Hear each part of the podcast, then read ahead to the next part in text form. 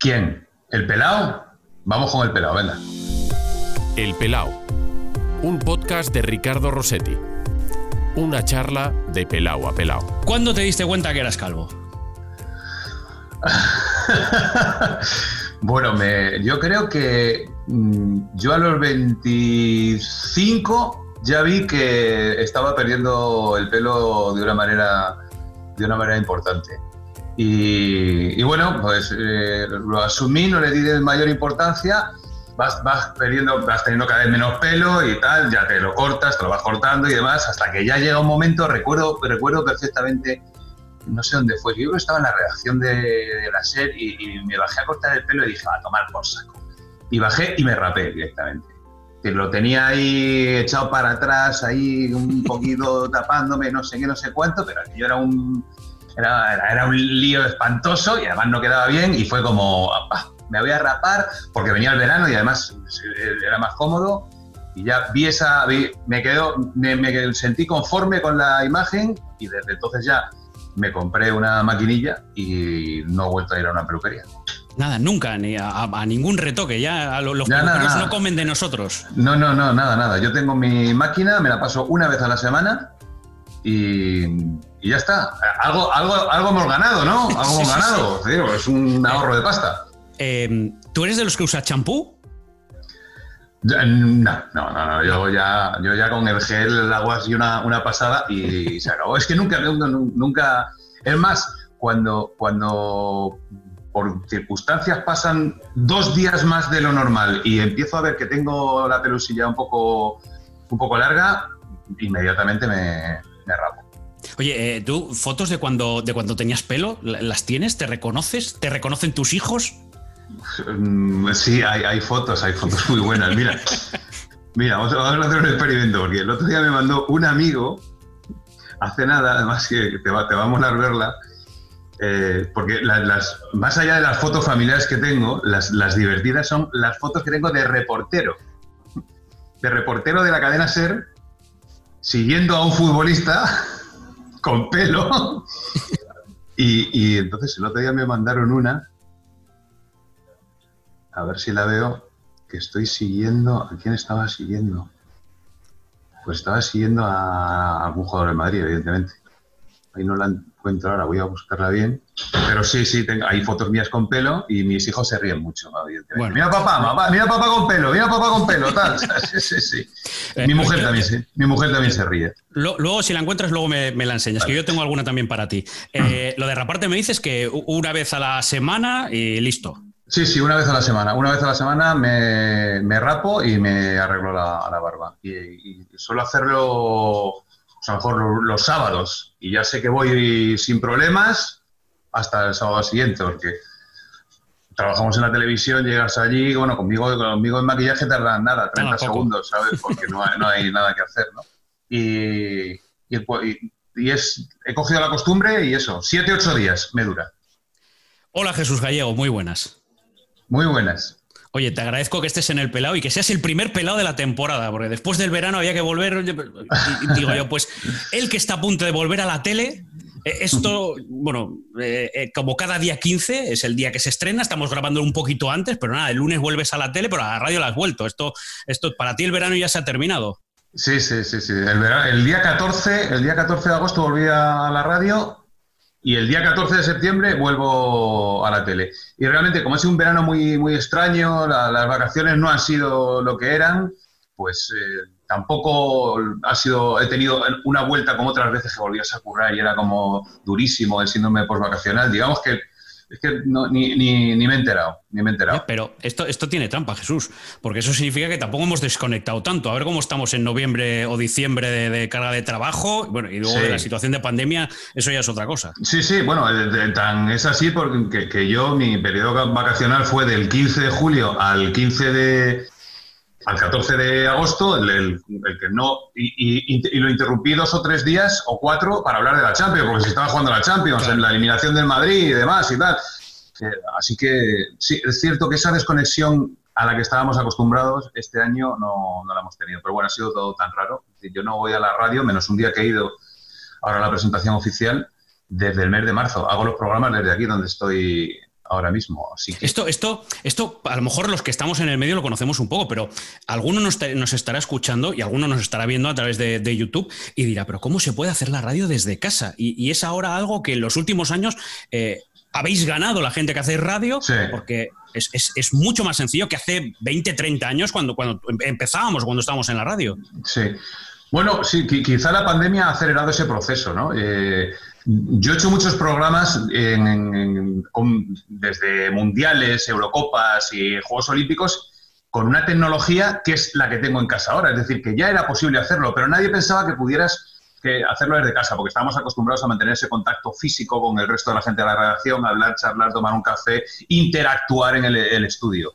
Y esto, la pandemia nos ha obligado a hacerlo desde casa y bueno, se ha visto que técnicamente es posible digamos que se pierde en algunos programas el, roce y el verte cara a cara, el interrumpirte cuando estás en una tertulia o en un debate intenso, pero yo creo que le hemos ido cogiendo todos el, hábito y nos interrumpimos menos, nos interrumpimos menos en, los programas y es, y es todo más, más llevadero, porque técnicamente es posible. Ahora hay unos aparatos fantásticos, yo tengo un RDSI, pero el mío es antiguo, hay otros mucho más modernos son pequeñísimos además y te dan una calidad de sonido y una calidad de conexión increíble. Así que yo creo que esto, la, pandemia también va a cambiar el, medio. La radio, esto se lo tiene que pensar porque un espacio físico donde estén juntos 40 mm, periodistas vale un dinero y a lo mejor las empresas empiezan a verlo de otra manera.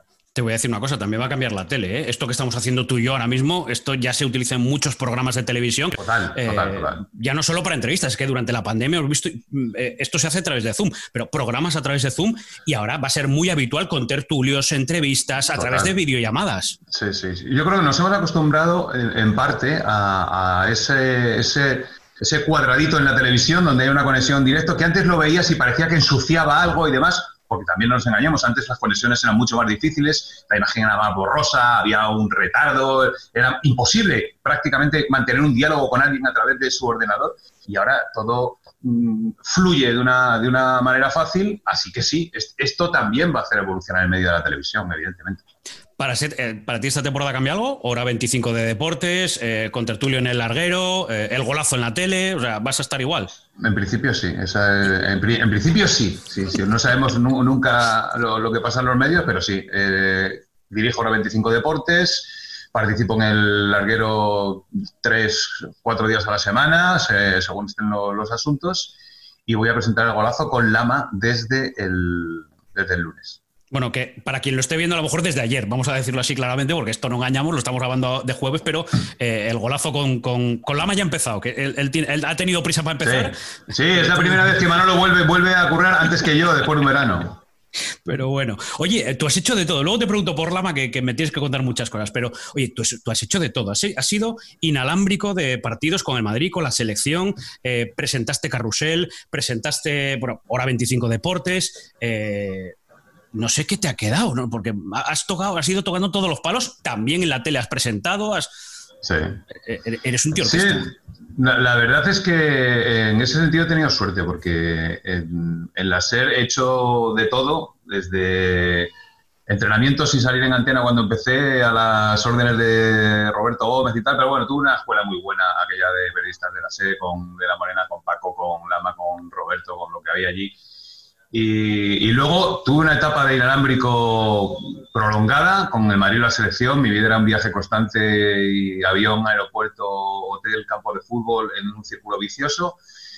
Eh, esa etapa la agoté, digamos que ya veía que no podía seguir ahí, empecé a editar programas, eh, sustituía a Lama en alguno en Hora 25, sustituía de La Morena algún verano en el Larguero, Luego hice Ser Deportivos durante un tiempo, seis años, que el programa tuvo mucho éxito. A raíz de ahí me buscaron para Carrusel. Ya estaba compatibilizando con la televisión y porque yo empecé en televisión, lo primero que hice en televisión, aparte, bueno, alguna tertulia y demás, pero el primer programa que presenté fue Te vas a enterar, que no era un programa de deportes, era un programa de actualidad política. Mmm, bueno, era, de actualidad y, podía hablar de la elección del nuevo Papa durante dos horas, como hizo algún día, el accidente de tren de Galicia, aquella desgracia, eh, la corrupción del PP con Bárcenas, lo que fuera. En un programa que era, dos horas en directo total, la, redacción y el plató unidos, y, realmente ahí fue donde aprendí a hacer televisión, porque el programa tenía tanto riesgo, era tan difícil, que, ahí me curtió. Luego me, pasaron a Deportes 4, estuve un año, y luego el, el golazo. Sí, eh, mucha tele y, mucha radio y, colaboraciones en periódicos y, lo que haga falta, porque Ricardo, hay que, hay que evolucionar, hay que aprender. Claro, hay que, hay todo. Yo, yo, siempre creo que el que ha podido hacer muchas cosas es un privilegiado. Cierto, porque, porque es fundamental. lo, lo, mejor que hay en la, en la, vida es aprender algo nuevo. Aquel que tiene la posibilidad de aprender algo nuevo y ya se estás haciendo una cosa, lo haces bien, pero si puedes aprender algo, algo nuevo, eres un privilegiado. Bueno, en el AS, que escribes en el AS, que es donde ahí estás también. Em, em, ¿Qué es lo que más te ha gustado? Lo que más me ha gustado. Hombre, yo creo que lo que más me ha gustado por encima de todo es la radio. La radio, porque fue lo primero que hice y donde. Y además me tocó vivir una etapa en la radio brutal. Estoy haciendo un proyecto, tengo un proyecto ahí que, que tiene que salir adelante porque aquella etapa que, que vivimos entre el año yo, yo, entré, yo entré en la radio en el 91, pero desde el, desde el 80 y poco hasta el año 2000, esa batalla de, la radio deportiva nocturna con, con García primero, una figura importantísima, el, primer maestro que hubo en la radio deportiva, luego de la Morena, pero había un momento que había, Ares se quedó durante la cinco programas de radio por la noche con audiencias millonarias, la competencia, esa, el reporterismo, los personajes, esa lucha, esa pelea que había en, la radio fue, fue una etapa brutal. Cuando además era un tiempo en el que teníamos mucho más acceso a los deportistas que, ahora mismo, que, los ves en las zonas mixtas, en los flash interview y poco más. Entonces, estabas trabajando en, el vestuario del, equipo, en el vestuario del árbitro, en los hoteles, en las, habitaciones, compartías la, el, yo he compartido en, multitud de ocasiones la, misma planta con el equipo de fútbol, ibas a llamadas a la habitación, salías. Eso, eso, esa etapa para mí maravillosa de la radio deportiva ha sido lo mejor que he vivido. Luego ha cambiado todo mucho, pero aquello fue, una cosa brutal. Vamos, o sea, a ti lo que más te ha gustado es hacer de reportero. Antes me decías de ir para acá y para allá, me está reflejando un poco esa vida.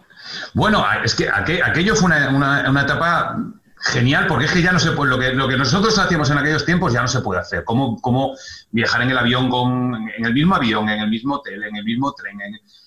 yo recuerdo que cuando yo iba a los entrenamientos, las primeras veces que yo iba a los entrenamientos del Real Madrid en la antigua ciudad deportiva, yo entraba y me sentaba en el banquillo donde, del campo donde estaban los jugadores entrenando con Camacho, una etapa que fue Camacho entrenador, o Radomir Antico, y, salía y antes de que se fueran a cambiar yo hablaba ya con los futbolistas o iba a la puerta del vestuario del entrenador y decía, estamos esperando Radomir o Valdano o no sé qué. claro, ese, ese estabas como, como, ¿cómo decirlo? Estabas buceando en el, en el, en, el, en el fútbol, ¿no? Viviéndolo de cerca. En el, yo, yo en el Bernabéu he estado en el vestuario del árbitro haciendo una entrevista en Carrusel Deportivo en directo antes del partido, mientras el árbitro calentaba allí, porque antes no salían a calentar al campo. esto, esto, es impensable ahora. Se paraba, eh, claro. Eh, hasta en el descanso, en el descanso alguna vez de un partido, había árbitros que se podían parar para decir, no, no ha sido no sé qué, no sé cuánto. Bueno, los jugadores no te, no te quiero ni contar, ¿no? Entonces, ese, salían los equipos. Imagínate lo que era en un Barça Madrid, o en un, Madrid, en un Barça Madrid en el Camp Nou, el momento antes de, cuando vemos a los jugadores ahora que están por esa cámara que se les pone, pues allí había siete micrófonos y a veces los jugadores hablaban y, podías entrevistar a, a, Butragueño, a no sé quién, las miradas, el, el, olor al alimento del, del futbolista y contarlo ahí en directo, eso era una cosa increíble. Y luego el acceso, bueno, me imagino que mantendrás amistades de aquello, porque ahora hacerse amigo de un futbolista diría que es casi impensable, sobre todo en los equipos grandes. Pero en aquella época no voy a decir que fuese fácil, pero podía suceder que todavía guardáis amistad con aquellas plantillas. Sí, digamos que tenías una cercanía que, ahora es imposible, ¿no? Yo, por, ejemplo, tengo una muy buena relación con Pella Mijatovic. Imagínate, que era un, durante un tiempo, la verdad es que Pella Mijatovic es un tipo especial también, ¿no? Una superestrella el, la quinta de los Ferraris, con, con Zucker, con Mijatovic. Y bueno, él sufrió una tragedia muy importante con uno de sus hijos que nació con una malformación y tuvo una enfermedad se llamaba, además. larga y demás. Y es que, entonces, eh, cuando tú volvías de un partido en un avión, pues en un avión de 40 plazas, el equipo y cinco periodistas, el partido había terminado y ahí hablabas de, oye, ¿cómo está Andrea? Sigue o tu mujer, no sé qué, con algunos, no con todos. Futbolistas cerrados los ha habido siempre. Pero había con, otros con los que tenías una, una cercanía porque, porque te veías todas las semanas, casi todos los días, ¿no? Y, y bueno, tampoco eh, una amistad con muchos, ¿eh? porque ya. sabes muy bien que los futbolistas viven en una realidad paralela. Al resto Jesús, y, que, y que al final no tenemos 27 millones de amigos en nuestra vida, que también tenemos eh, amigos que se cuentan los buenos de verdad con los dedos de, las manos. Sí, bueno, pero y, no, y, y, también que a, veces eh, ha habido jugadores con los que tenías una buena relación, pero luego tú trabajas en un medio, tienes que contar determinadas cosas, tienes que opinar sobre determinadas cosas y lo que era una y lo que era una buena relación se convertía en una relación menos buena y al final en, mala, ¿no? Porque claro, si eres un periodista tienes que contar lo que sucede y tienes que opinar sobre lo que sucede también, ¿no? Y hay quien no lo entiende, ¿no? Eh, luego estabas ahí, eras de los periodistas de radio que acababa el partido, estás allí. Ahora uno ve el partido y claro, somos los de televisión los que de vez en cuando vamos a hacer lo que se llama la superflash, pero que ahí las radios no, ya no entráis por situaciones de contratos, derechos de imágenes, pero antes vosotros ibais al abordaje de de cinco o seis futbolistas acababan los partidos y había, y había seis, siete micrófonos de radio ahí esperando para la, para la entrevista. Sí, sí, yo, yo, yo, yo viví la etapa en la que eh, las radios estaban en todos los sitios y nos empezaron a echar. Y entonces, eh, al principio era una cosa incomprensible. Tú ibas a los sitios, no vengo de la cadena cero, de, cero, de, de, la COPE, donde fuera y tal, y te dejaban entrar. No, es que no podéis pasar, pero ¿cómo que no podéis pasar? No, perdona, estoy aquí tal. Entonces, hubo, temporadas en, las que realmente los inalámbricos éramos un comando un comando de, porque tenías que colarte. La primera que empieza a echar a los periodistas de la, del, del césped, a los periodistas de radio del césped, es la UEFA. Entonces yo recuerdo un partido en el, en el Parque de los Príncipes entre el Paris Saint Germain y el Real Madrid, que a mí ya me, habían echado en, en, uno anterior en aquel campo. Y, y, y, claro, tenías que ir, tenías que ocultar, ocultar el micrófono hacer, te hacías pasar por fotógrafo, por lo que fuera, y no, no, no vas, no, foto, no sé qué, no sé cuánto, te hacías en orejas como Y tú entrabas, llevabas el micrófono escondido, pero claro, luego había un momento, llegabas, te ponías en la banda y ahí pasabas desapercibido. Estaba claro que los oficiales te estaban mirando como, ¿y aquel que hace no sé qué? Cuando ya llegaba el momento de sacar el micrófono y hacer la entrevista, hacías una, porque cuando ya habías hecho esa entrevista, te cogían y, y te echaban. Entonces recuerda que el partido, porque yo hice, con el peto rojo de, que dieron para que tenías entonces. Está, está buenísima, sí, está buenísima. Con Álvaro Benito, ¿lo ves lo del pelo? Claro. Bueno, acaba de. Te, te, he interrumpido, no quería compartirla, pero se me ha ido el, botón. Acaba de contar la anécdota y luego hablamos de esta foto. Pues, pues lo que sucedió es que eh, una entrevista como esta en el Parque de los Príncipes, yo tenía el micrófono por debajo del peto. Ese mismo peto que llevaba, el micrófono lo tenía debajo y entonces cuando preguntabas al jugador, el recuerdo que Zamorano me miraba como, eh, ¿y a dónde hablo? ¿Sabes? Y yo, aquí, aquí, aquí, aquí, que está aquí debajo, que está aquí debajo. Y ya, pues bueno, pues habló y demás, no sé qué. Y, bueno, pues a partir de ahí nos fueron echando, nos fueron echando y yo siempre recuerdo con, con cierta angustia el, el, llegar a los campos, a los partidos y yo lo primero que hacía era una observación del territorio para ver por dónde me podía colar al campo. ¿Sabes? Que era un trabajo para el que no estábamos entrenados. Estábamos entrenados para hacer preguntas y para, para contar lo que pasaba. No, pues yo lo primero que hacía era ver por dónde me puedo colar para meterme, que no me echen, etcétera, etcétera. Pues eso éramos comandos ilegales. Bueno, ahora sí, voy a darle aquí a compartir ahora ya no se me escapa. Lo digo para quien no lo vea, pero los que estén viendo esto y escuchando esto en YouTube lo verán, pero para quien solamente lo escuche es una entrevista a pie de campo, nada más terminar un partido del Real Madrid. Eh, por lo que he visto es un partido ante el Sevilla, es el debut de Álvaro Benito que marca en ese partido y claro, se convierte en la estrella del partido. Y este vídeo es, eh, porque esto es un friend de televisión, eres tú con tu melena eh, entrevistando a Álvaro Benito y su melena, que con el paso de los años habéis vuelto a coincidir como comentaristas en, en el larguero de la SER. Sí, sí, sí. Y, además tenemos una buena relación porque eh, Alvarito era, era y es un fenómeno, ¿no? Y estos chavales eh, llegaron en ese momento y, y, digamos que entablamos una relación muy buena, porque yo además con Álvaro tengo un... Aparte del fútbol, hay otra cosa que nos emociona y nos gusta muchísimo, que es la música. Él tenía una banda, estaba empezando, Pig Noise, yo iba a los, a los conciertos, le ponía la música en la radio y hemos seguido manteniendo ese contacto, hemos ido a un montonazo de conciertos juntos a, ver a grupos y a figuras. Ahora de vez en cuando nos juntamos también a poner música eh, una vez a la semana y a hablar de fútbol y, realmente con Álvaro sí que tengo una relación muy buena. Yo le fiché para Carrusel Deportivo, él, empezó siendo comentarista en, con Pedrerol, pero bueno, no, no, estaba demasiado a gusto por las noches y demás, y yo me lo llevé a Carrusel y bueno, su, tiene una, una carrera por delante de comentarista brutal porque es un tío fantástico. ¿eh? Es que vaya ojo que tuviste, porque ahora va a ser el, hombre, bueno, iba a decir sustituir, pero es insustituible Michael Robinson, pero él va a formar parte de las, de las retransmisiones en Movistar Plus. Mira. Mira, la he encontrado, ahí va. Es, Gordillo, ¿verdad? Es, con, Rafael Gordillo el día de su despedida en el Bernabéu, que está llorando de la emoción. Sí. Y, y ahí estoy, porque fíjate, con Rafael Gordillo también tuve una experiencia muy buena porque yo este, soy un poco de charla. Yo no hice la mili, fui objeto de conciencia por unas circunstancias y tal. Y, y entonces yo hice la, la, mili en una asociación que se llamaba Asociación de Deportistas contra la Droga. Entonces yo, yo llevaba a futbolistas a actos y a firmas de balones para, para centros de rehabilitación y demás. Y con Gordillo, con el que, es un tipo genial y también me lleva muy bien, eso que él era ya de una generación mayor que, y demás, hice una visita a la cárcel de Sevilla y fue una experiencia brutal porque mm, pues la asociación buscó una visita para hablar con, con los presos y íbamos con él y Mágico Díaz, me parece.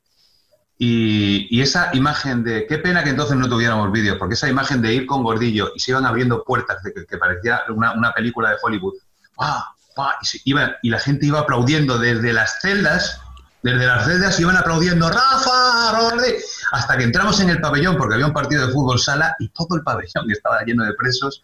Una ovación. Bueno, yo estaba emocionado. Lo, lo que conseguimos ese día con un futbolista para todos los internos de la prisión. A ver, eh, bueno, evidentemente son, son cosas y son vivencias que, incluso son más bonitas que hasta un partido, una entrevista puntual, que al final son, son, Jesús, lo que, lo que nos llevamos. Eh, te has tenido que llevar un montón de anécdotas de esa, eh, de esa época en la que me comentabas, de entre el 91 que entras en la SER hasta el 2000, con esa batalla. que como oyente, bueno, también como participante, bueno, a través de mi tío, evidentemente, y que estaba además en la otra parte de, de esa guerra, pero Jesús, eso, eso era, era, una batalla insana por las historias que yo tenía, eh, que yo escuché, lo que habéis contado y, lo, y cómo era, aquello era una batalla, no voy a decir a muerte porque no, no quiero que nadie me lo coja textual, pero haya habido enemistades gordas. Sí, sí, sí, sí. Sí, bueno, ha habido. Eh, era una locura, era. Realmente es que entonces mm, te pasabas el día pensando en el, en el programa, vivías para, para, ese, para esa competencia, ¿no? Claro, el larguero de la Morena conectó con una gente más joven, era un, era un cambio de discurso, había un cambio generacional y tal, y eso también nos arrastró mucho, ¿no? Pero sí, evidentemente hubo comportamientos que mejor que no se repitan, ¿no? te quedabas con alguien, eh, bueno, pero sí, ha quedado con, pero nada, luego García le llamaba antes y le bloqueaba el teléfono, tú te quedabas hecho polvo, tal siempre recordaré eh, un, cuando Arsenio, Arsenio Iglesias fichó por el, no sé, si fue cuando fichó por el Real Madrid o cuando lo dejó. El caso es que, eh, para que se haga la gente una idea, en un hotel de Madrid estaba el pobre de Arsenio Iglesias recluido en su habitación y le estábamos buscando cinco periodistas.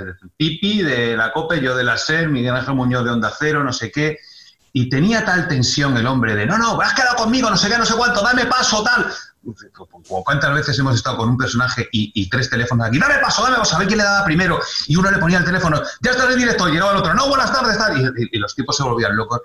Y entonces recuerdo a Arsenio Iglesias, el hombre súper tenso, al, borde de la lágrima, decir, me voy a meter en el armario y no salgo.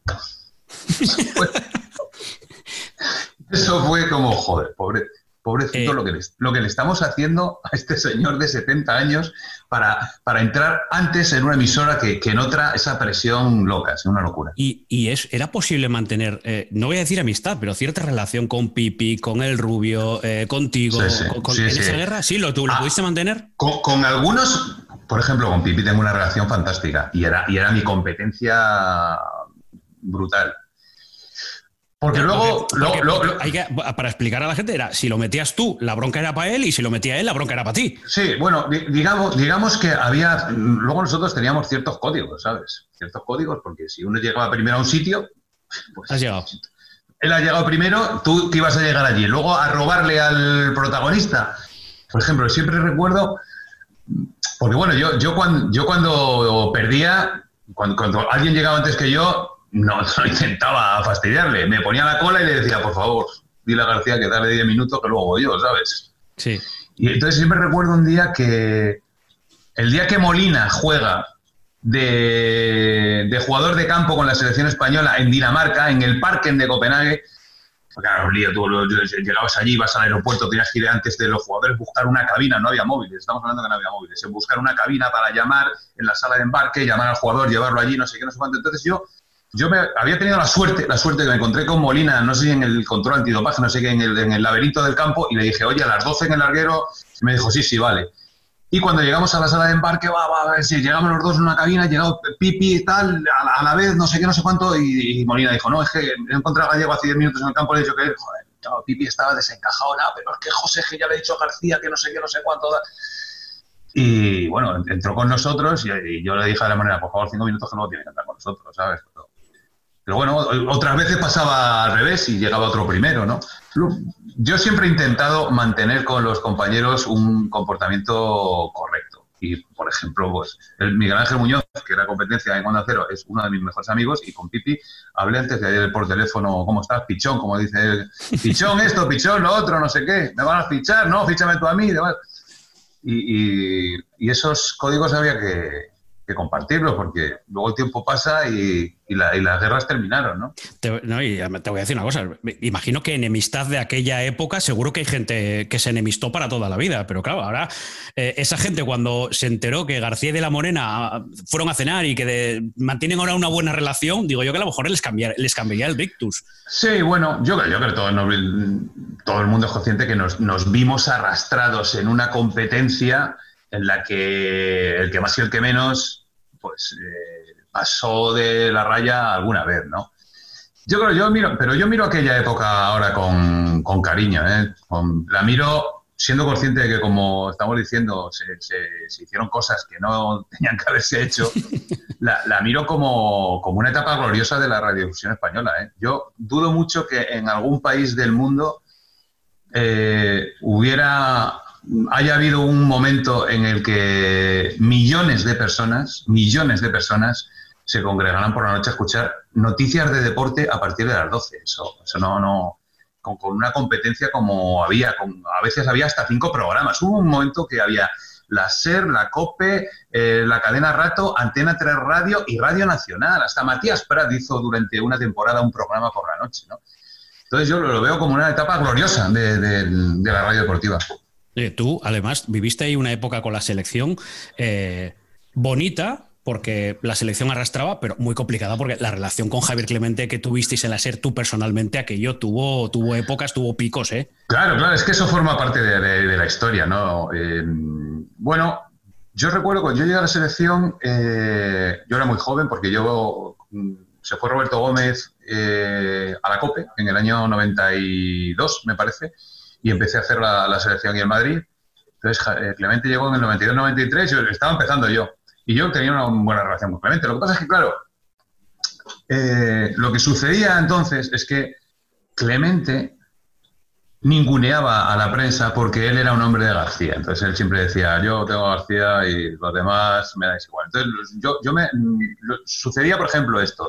Típica rueda de prensa antes de un partido, ¿qué equipo va a jugar mañana? Esa pregunta que hacemos todos los periodistas. Mañana el equipo sí tal. Y decía, y entonces llegaba la rueda de prensa y Clemente decía, pues, pues no lo voy a decir aquí porque tal, lo tengo en la cabeza, no sé qué, no sé cuánto. Y esa noche el día antes del partido entraba con García y le decía, mañana juegan fulanito, menganito, zutanito, ta, ta, ta, ta, ta. Entonces yo al día siguiente, cuando me encontraba con los, con los compañeros de, que hacían la selección conmigo, Iñaki Cano, Manuel Esteban, eh, los que fueran, les decía, pero vamos a ver, ¿cómo podemos consentir que a nosotros a las 6 de la tarde después del entrenamiento nos digan, no os doy el equipo y a las once y media de la noche se lo diga García en directo? Coño, eso no es un comportamiento legal. Y claro, pues ahí empezó, pi, pa, pa, pa, pa. Yo, yo contra eso me rebelaba. Y, y, bueno, entonces en el mundo. Pero por ejemplo, yo tuve una buena relación con él cuando nos clasificamos para. El, el, primer gran triunfo de la selección que nos clasificamos para el Mundial de Estados Unidos, partido con Dinamarca. Dinamarca. Claro, eh, lo que sucedió ese día es que cuando terminó el partido, la selección se fue al Hotel Colón eh, de Sevilla, que era donde vivíamos con ellos, y García hizo un programa en directo en Antena 3 Televisión, con toda la selección en el, en el, restaurante, en el hotel, tenía una mesa, los jugadores los iba pasando, iba Clemente, luego los jugadores, los capitanes, no sé qué, no sé cuánto, y nosotros teníamos un estudio en, en otro ala del hotel y no vino ningún jugador. Claro, eso, eso también es un comportamiento inaceptable. Bueno, terminamos haciendo el, de la Morena el programa en la calle, en la calle, que había un montón de gente celebrando y tal, y la verdad es que quedó mejor el programa. Pero claro, esa discriminación hacia el resto de los medios yo me parecía injusta y, peleaba contra, contra ello. Entonces, eso supone decir que claramente la, la, Federación y Villar han tenido un comportamiento inaceptable, dándole unos privilegios a ese medio que no, que no has permitido que otros lo tengan. Y bueno, pues la guerra y tal, no sé qué. Luego el Mundial de Estados Unidos ya era enfrentamiento total. También porque nosotros criticábamos el juego de la selección, y bueno, pues eso está, la crítica deportiva normal, un equipo con centrocampistas muy altos que juega regular al fútbol, había otro, otra apuesta.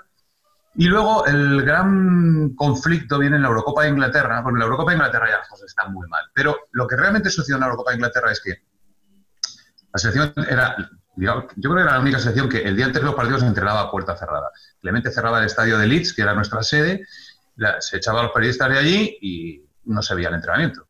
Pero él, él trabajaba en el entrenamiento con el 11 que iba a poner.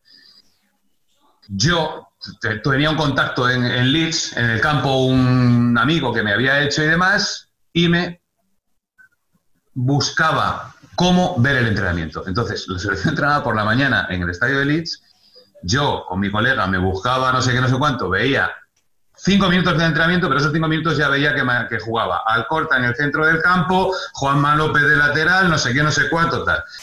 Cuando terminamos el entrenamiento, la selección iba a su hotel de concentración y había ruedas de prensa. Entonces yo llegaba a la rueda de prensa y, preguntaba a la rueda de prensa y decía, ¿por qué mañana juega Alcorta en el centro del campo y el lateral derecho es López y no juega Caminero? Claro, hacía así. Que le salían los demonios. Hasta tal punto de que durante los primeros ocho días de concentración se buscó en la selección al chivato que le daba las alineaciones a Gallego. Rafa Corta, que era uno de los capitanes de la selección con el que yo tenía buena relación, porque jugaba entonces en el Real Madrid, me decía, Gallego, como pillemos al que te lo dice, es que va para España porque nos está creando un problema. Yo decía, yo no te voy a decir nada, yo tengo el deber de dar la alineación con la que va a jugar mañana España. Y yo decía, ¿sabes qué? ¿Sabes por qué, Rafa? Porque si no lo digo yo, ¿sabes quién lo va a decir? García esta noche con Clemente así que yo tengo que adelantarme.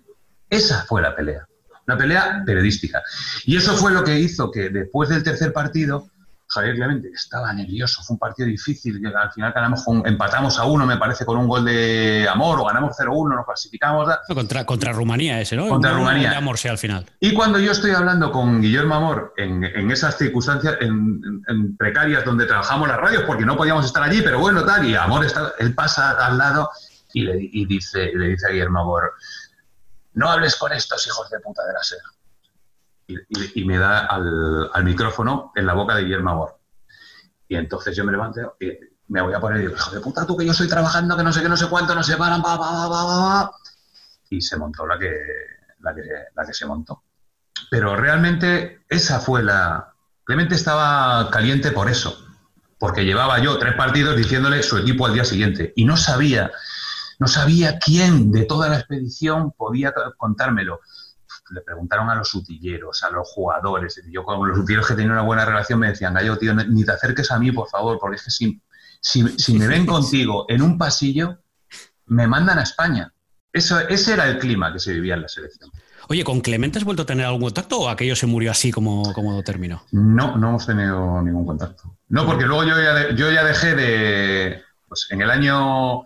Él terminó en el año 98. Después de aquello vino lo de Chipre. Lo de Chipre también fue cuando eliminaron a España, perdimos en Chipre. Entonces la primera rueda en la sala de prensa de, de Chipre eh, en aquel estadio que no era ni a la sala de prensa ni nada, había, pues estábamos todos, España había, habíamos caído en el Mundial en la primera fase, en el Mundial de Francia. Y luego jugamos con Chipre y perdimos, claro, había una... Entonces la primera pregunta la hice yo y fue, buenas tardes en directo para el larguero, ¿va usted a presentar su dimisión mañana? Para empezar. Empezar. era, muy pertinente, o sea, era muy pertinente. Bueno, y, y, lo que sucedió es que seis días después seis días después tuvo, tuvo que dimitir.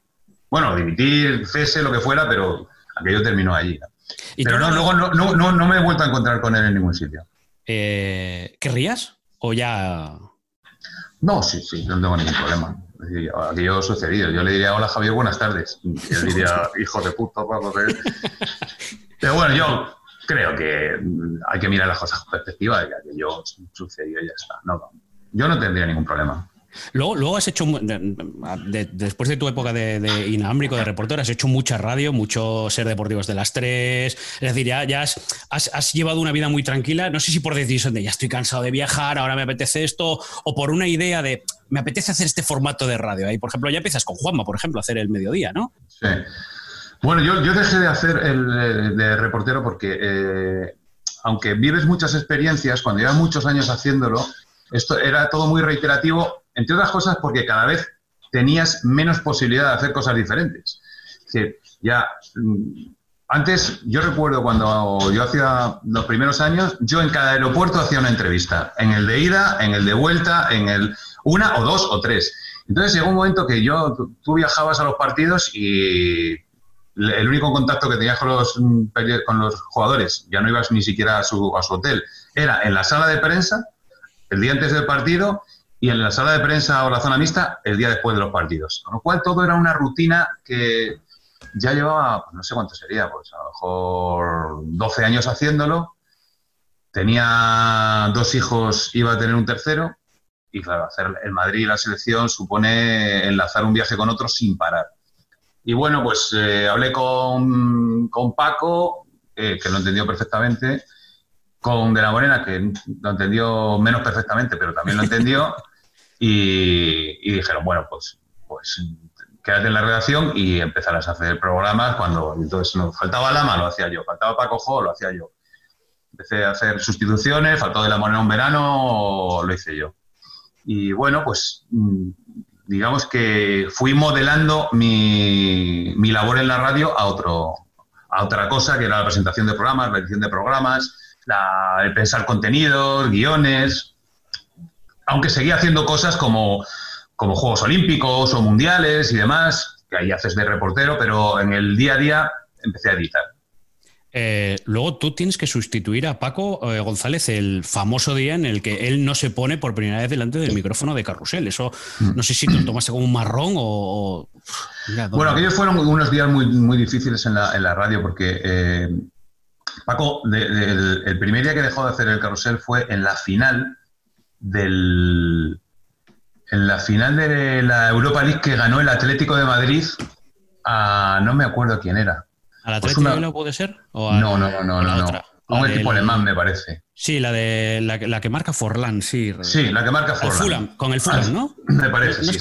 era en Alemania, me parece, me parece que fue en Alemania. Entonces fuimos a Alemania, yo, iba, yo hice el programa de las tres en Alemania y, y cuando estamos en Alemania, yo termino el programa de las tres y de pronto empieza, empieza a joder, joder, ¿qué ha pasado? ¿Qué ha pasado? ¿Qué tal? Que no sé qué, no sé cuánto.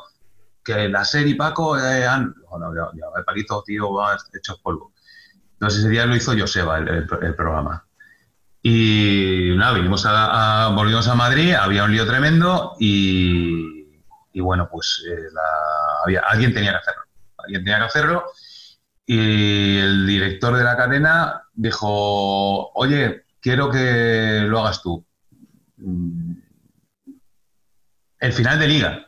Estoy, hablando del final de liga. el día del final de liga, no del mundial, el día del final de liga. Y alguien lo tiene que hacer, no sé qué, Gallego, que ahora está haciendo el programa de las tres y tal, eh, que lo haga. Y entonces lo, lo hice con Pepe a mi lado, porque el programa no lo hice yo, lo hizo Pepe Domingo Castaño, Jorge Evia, y yo hacía lo que me decía Pepe Domingo y Jorge Evia. Bueno, pues el programa se hizo, quedó bien, la cosa se rompió y había que hacerlo durante el Mundial. Entonces eh, hubo una reunión donde dijeron, en el Mundial tiene que hacer algo de esto aquí, el equipo va allí y tiene que haber alguien aquí.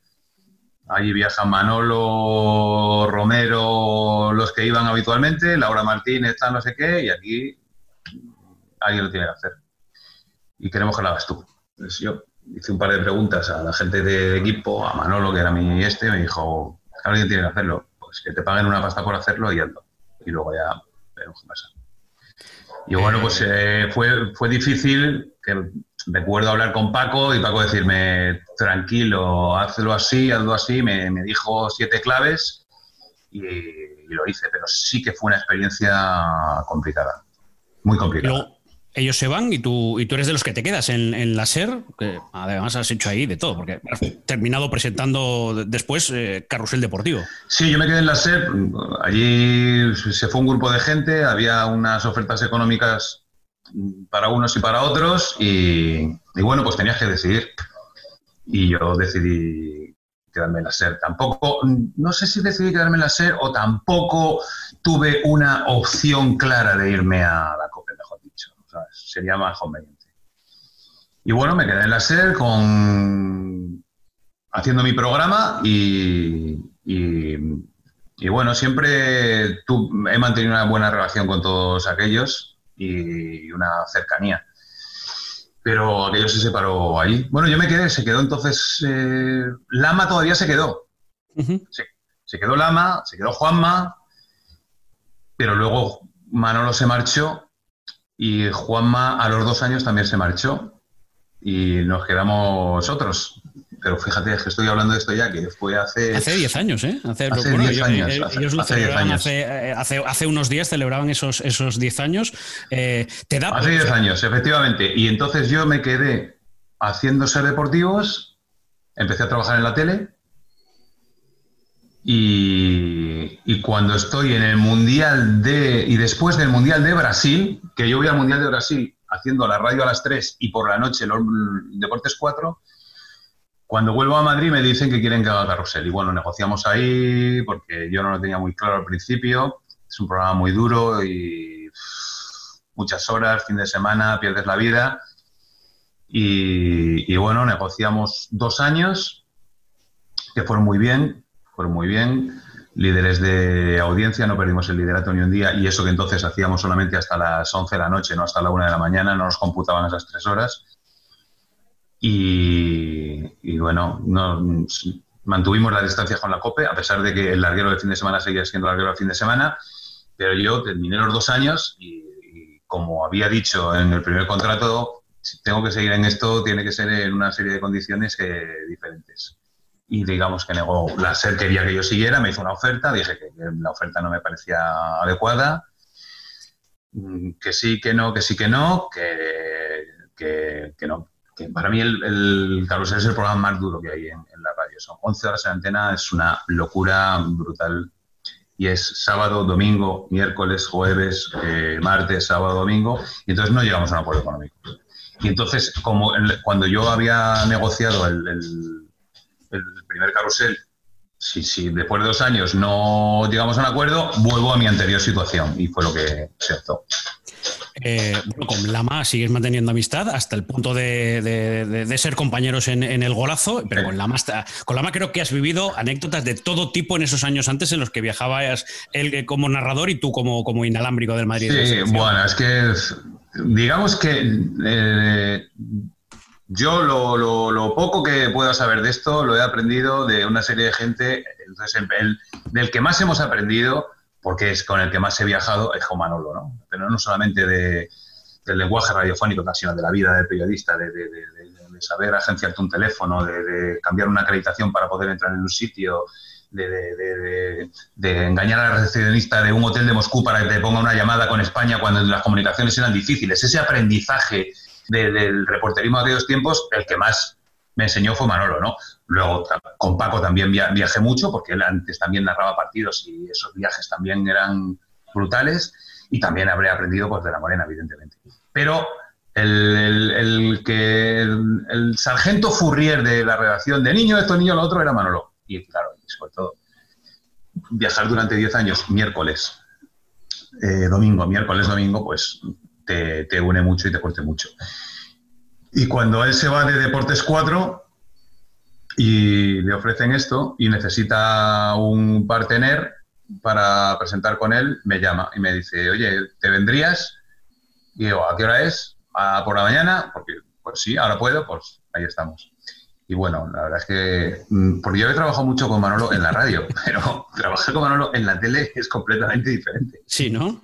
Es una locura, es una, mm, es que no, podría decirte, es que es, tensión permanente, pero, pero adrenalina sin parar y un programa de, si un programa de media hora con él es estresante, dos horas, hasta que luego ya llega un momento que ya, digamos que tú sabes adaptarte a su estrés y no cogerlo tú, ¿sabes? Adaptarte a su estrés y que no te lo transmitan. Yo a veces hasta me río en esos momentos. Cuenta alguna de algún viaje, porque tenéis que tener anécdotas que. no sé si habrás contado alguna, pero alguna que se pueda contar. Bueno, podría contar mil, pero siempre me gusta contar una eh, buenísima, que es con el Real Madrid en Moscú, en no sé si era el año de Benito Floro o el año de Valdano, me parece que era antes de, de, Valdano, con Benito Floro.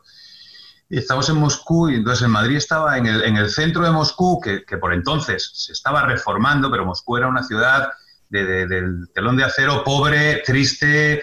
Eh, nosotros vivíamos en un hotel que se llamaba Cosmos, que estaba a las afueras de, Moscú, que era un hotel que se había construido para el año 1980 para los Juegos Olímpicos y estaba deteriorado. No, era viejuno, no, no, no había agua caliente, la cámara era un camastro, no se podía conseguir comunicaciones con España era muy difícil, no había taxis, era el tiempo que en Moscú tú ibas con 10 dólares, levantabas la mano y había tres coches particulares que venían a ti y te decían, ¿dónde te llevo? Le dabas los 10 dólares y estaba el tío todo el día contigo, llevándote por toda la ciudad por 10 dólares. ¿eh?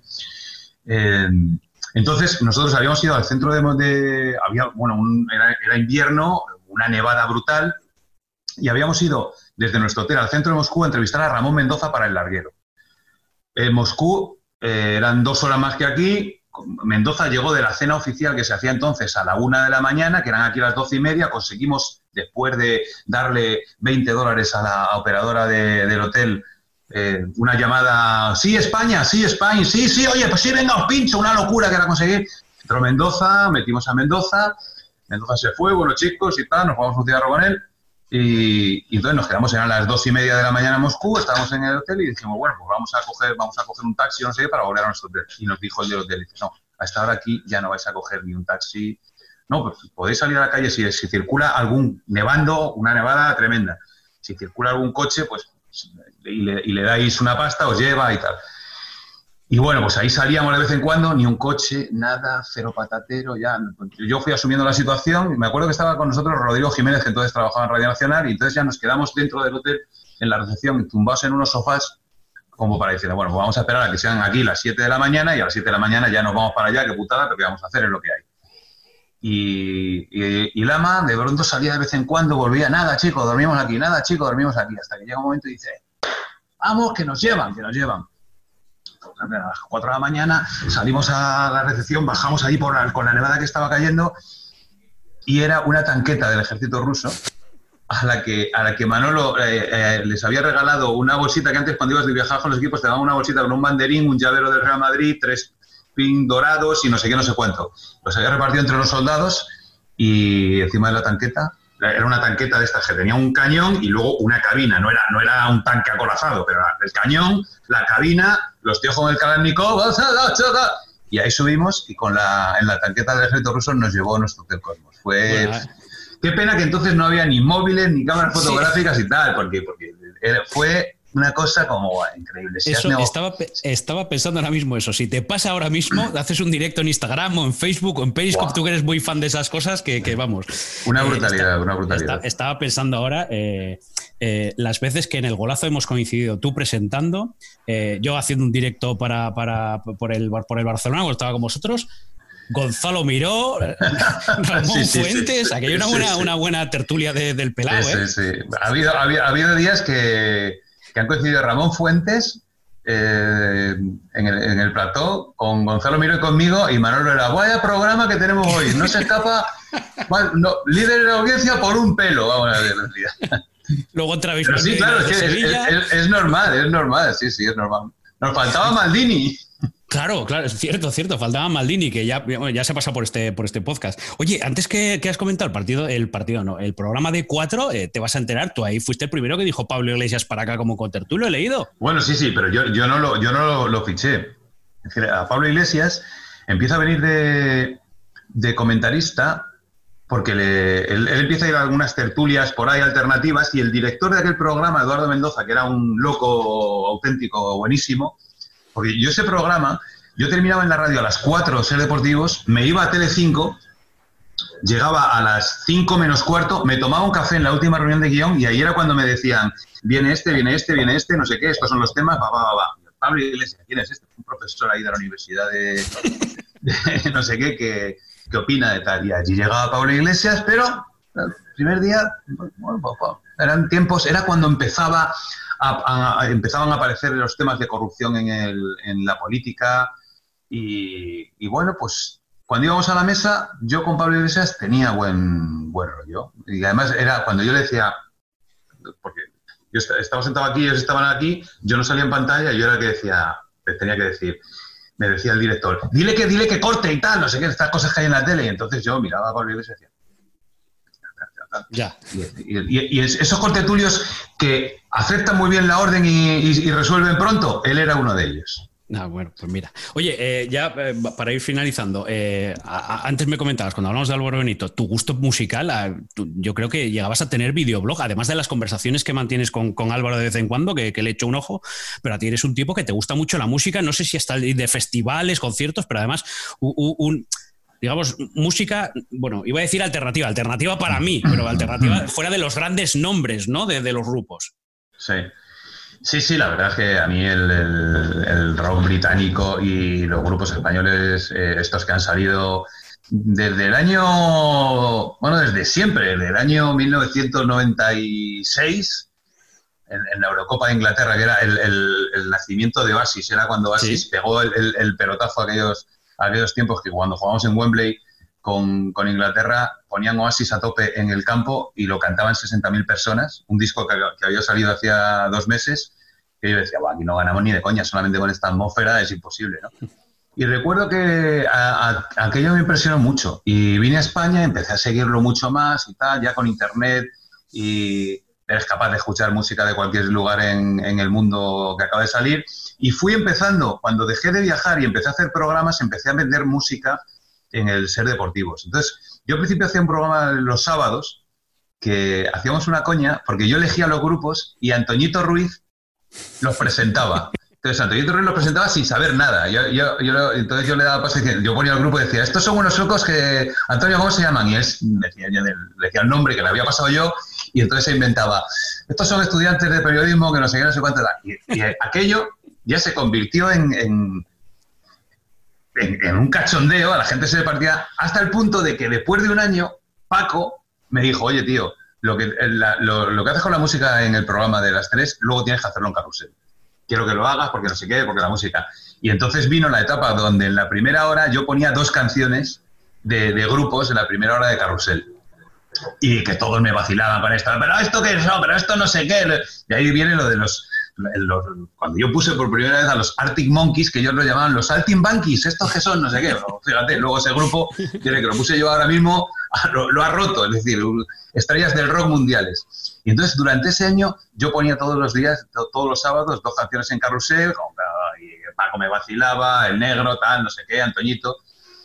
Y bueno, pues sacamos un disco, hicimos un disco, el disco de Carrusel Deportivo, que fue durante, durante dos meses estuvo en la lista de los 10 más vendidos. Claro, nos partíamos la polla, decía, pero estamos, ¿en qué número estamos? Es que entonces el fenómeno que era entonces Carlos Deportivo era una barbaridad absoluta. Es yo recuerdo llegar y decir, esta semana el disco de Carrusel, el número 4 en venta, ¡Wow! Con, con, lo que ya sé poco que se vendían los discos entonces. Y bueno, pues realmente sí, eh, el sello de la música ha sido algo con lo que siempre he jugado. Porque yo creo que la música, la música hace mejores, bien utilizada, bien utilizada. No, la música no se puede meter porque sí, hay que meter esta música en este momento, con, con esta intensidad en este momento, más lenta en este momento, la música hace mejor la, la radio. Y la música rock, música moderna, hace mucho mejor las transmisiones deportivas y los programas deportivos. Me quedan pocas cosas ya. Me quedan pocas cosas, Jesús. Pero te tengo que preguntar, ¿tú irías a Turquía? Yo creo que ya no, ya no. Si me llega a pillar esto con 25, pues me lo hubiera, me lo hubiera planteado. Con la foto que hemos visto de Álvaro Benito y cuando estás detrás de Gordillo, ahí. Si en, aquellos tiempos me dicen prueba, prueba, ve a Turquía y prueba y eso, sí, pero, pero no, porque fíjate, entonces hubo compañeros que se pusieron implantes y lo pasaron francamente mal. Entonces no, sé, no era tan fácil o tan sencillo, entre comillas, que es ahora, ¿no? Pero yo, yo ahora ya, ya estoy acostumbrado a verme así, ¿sabes? Y me, veo bien, que es, lo, que, lo que al final hace el, cerebro humano, al final, para, para ser feliz, te hace creer, te hace creer que pues, si está fenomenal, ¿no? Pues esa, es la manera de ser feliz. Eh, o sea, que un Hilario Pino no te harás. No, no, no, no. Bueno, nunca se puede decir que no, pero ya te digo yo que el 99% seguro que no. Eh, mira, en este pelado, en esta temporada, va a ir algún ex calvo, ¿eh? Ah, sí. Sí, sí, sí, sí, sí. Algún ex calvo Amigo tuyo, además, ya me ha dicho que sí. tengo unos cuantos, tengo unos cuantos, tengo unos cuantos. Sí, sí, sí, sé por dónde vas. Eh, calvo icónico, Jesús, tu calvo icónico. Fíjate, eso. No he tenido así ninguno, ahora que lo pienso. Bruce Willis. Bruce Willis. Bruce Willis. además, en las últimas de la jungla de cristal ya ha aparecido totalmente. Bruce, Willis en Pulp Fiction. Bruce Willis en Pulp Fiction es el top. Ese es el top. Ese es el top. Em, Melena la que envidiamos. Melena la que envidiamos.